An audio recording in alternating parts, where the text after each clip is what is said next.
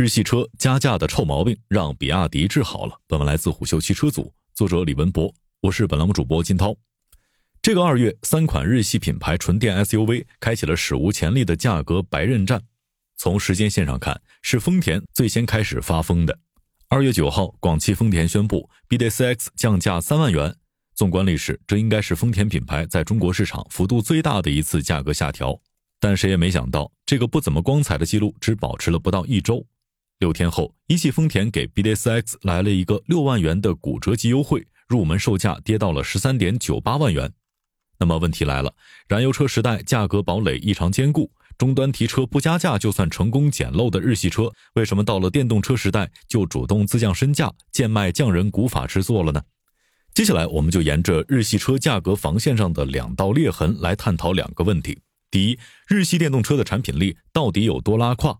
第二，价格崩了之后，日系车还怎么活？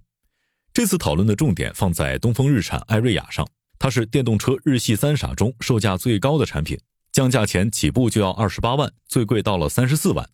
我们请出同样来自于传统汽车公司的大众 ID.4 来和艾瑞雅一较高下。在造车界有这样一种说法：一台车的低配是良心，高配是初心。日产艾瑞雅低配二十八点四八万，比大众 ID.4 贵了九万，但除了尺寸稍大、轴距略长十毫米、多了自动变道辅助、单踏板模式等几项功能之外，整车在配置层面并没有压倒性的优势。但在机械层面上，大众 ID.4 是后置后驱，日产艾瑞雅是前置前驱。即便是日产艾瑞雅降六万之后卖到二十二点四八万，性价比依然被大众 ID.4 压得抬不起头。说完了良心，再来看初心。对日产来说，这份初心应该是技术，但日产艾瑞雅顶配三十四点二八万，比大众 ID.4 贵了五万。除去在最大功率和扭矩上碾压大众 ID.4 之外，其他无论是舒适、智能配置还是先进技术，两者的差距微乎其微。堆功率和扭矩，在纯电车性能平权的时代，不算技术，只算行活，跟初心根本搭不上边儿。事实上，无论是此前的二十八万到三十四万，还是降价之后的二十二万到二十八万。日产艾瑞雅都不是这两个价位区间内大部分中国用户的首选，是日产造不出符合中国用户需求的纯电车吗？不是，日产忘记了那个靠实惠二字把中国人拿捏十七年的自己。低配车型上，艾瑞雅试图用本就主打便宜又大碗的日产品牌撑起一台二十八万的纯电车，这个接近主流豪华车入门的价位，就算是巅峰时期的日产燃油车想要撑起来也是颤颤巍巍的。顶配车型上，艾瑞雅又点错了技能树，卯着劲儿往性能的树杈上输营养液，造成智能主干严重营养不良。结果，中国电动车掀起的智能座舱和智能驾驶内卷的大浪还没有到眼前，东风日产纯电这棵小树就倒了。二零二二年，日产艾瑞雅用三个月的时间卖出去一千二百零五台，不能说是彻底凉透，但也算是奄奄一息，主打一个惨字。照理说，大哥丰田应该充当肉盾，给两个小兄弟做个表率，提振士气。但事实上，丰田根本无心应战。首先，该公司被懂车帝在冬季测试当中把 BDSX 的产品缺点扒了个底儿朝天，后又被四处频发的质量瑕疵弄得焦头烂额。就在三月一号，据国家市场监督管理总局网站消息，丰田在中国市场对 BDSX 实施召回。其中，一汽丰田召回六千二百一十三台，广汽丰田召回六千一百五十九台，总计一万两千三百七十二台。不过，笔者在查阅数据之后发现，此事有些蹊跷。数据显示，一汽丰田 BD4X 在二零二二年总计销售时间为三个月，广汽丰田 BD4X 总计销售时间两个月，两个合资公司加起来卖了七千二百八十九台的 BD4X。这意味着，算上展车、试驾车，至少有五千台 BD4X 被压在了全国各地的丰田经销商手里。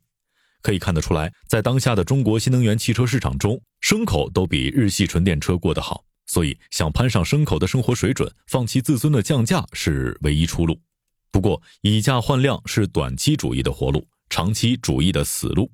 尤其对中国市场长期加价销售的日系品牌来说，伤害力更是加倍惊人。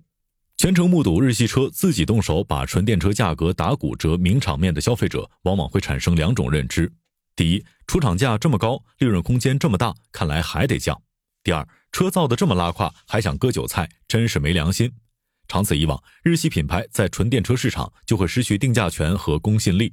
首先是定价权，在燃油车时代，日系品牌车型在中国市场坚定执行不加价、别提车的邪路。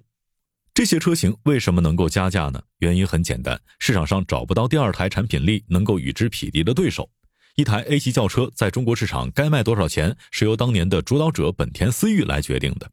但当中国市场狂换道、狂飙进入新能源车时代之后，主导者变成了特斯拉和比亚迪，日系成了被时代抛弃、连招呼都不打一声的边缘人。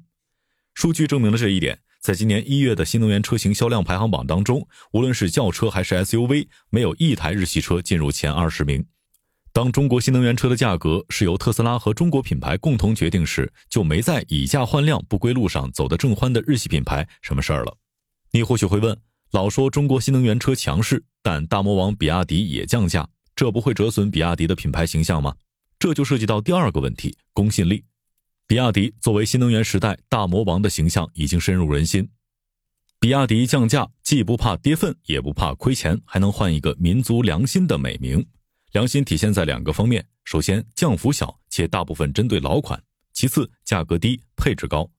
但日系纯电车不同，要维持原价必然无人问津。降价幅度小了，激不起任何的波澜；幅度大了，就会有很大概率击穿盈利平衡点，跌入亏本的深渊。你或许又会问。纯电车亏的那点钱，用燃油车的利润来填坑不就完了吗？这种做法是可行，但不长久。油电双线的持续降价，会让日系车整体口碑落入塔西佗陷阱，使其在中国人心中丧失基准公信力。